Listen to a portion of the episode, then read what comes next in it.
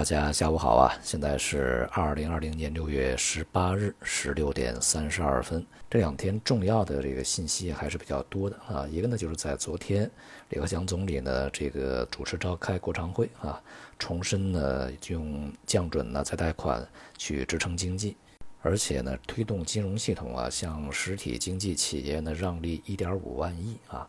这个消息啊，在这个今天的陆家嘴论坛上，易纲行长也是重复了这样一个信息啊。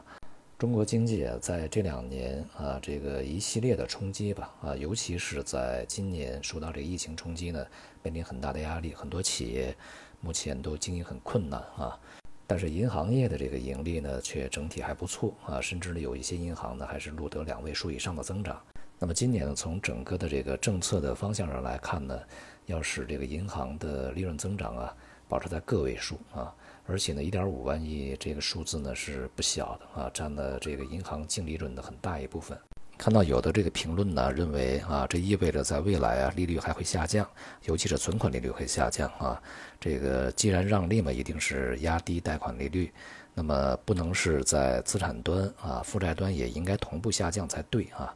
呃，这种说法呢是有问题的。既然是让利啊，这个他就会做出一些真正的这个动作来啊。因为银行呢，它的主要的收入就是息差收入。如果在压低贷款利率的同时也压低存款利率的话，那么它的净息差仍然是保持稳定的。那何为让利呢？啊，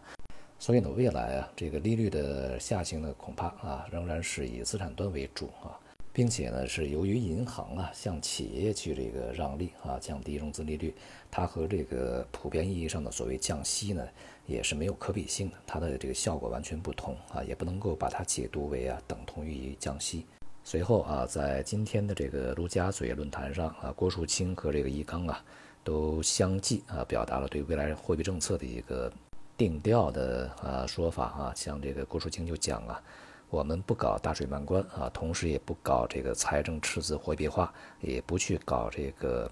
负利率啊。而央行行长易纲呢，则这个进一步的表示啊，疫情应对期间的金融支持政策具有阶段性啊，要注重政策的设计，激励相容，防范道德风险。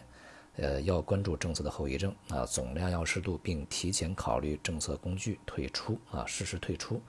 这些说法呢，实际上啊，都是向市场呢去释放一个非常明确的鲜明信号啊，也是提醒啊。首先，这个其他国家搞的这些类似的 MMT 啊，在中国是不会出现的。那么同时呢，我们的货币政策在长期要保持一个相对稳定适度啊，政策不会永久性固化在那里啊，它会适时的退出来。这些说法呢，其实都是让市场啊对未来啊去调整一下自己的预期。以上这些信息呢，也让债券市场啊，尤其是啊，在今天的波动还是比较大的。先是这个高开上探啊，随后呢又去回落下行啊，因为市场呢对于这个上面我们所说的这些啊央行啊，还有这个银保监会的讲话呀，确确实实啊做出了一个心态的调整。不过呢，从当前的这个货币政策来看啊，就是立刻就踩刹车的可能性几乎是没有的啊。那么未来呢，一些常态化的这个工具仍然会实施。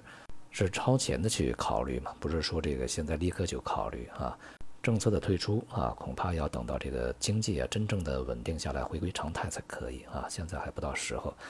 今天国内 A 股呢表现不温不火啊，指数呢是整体上涨，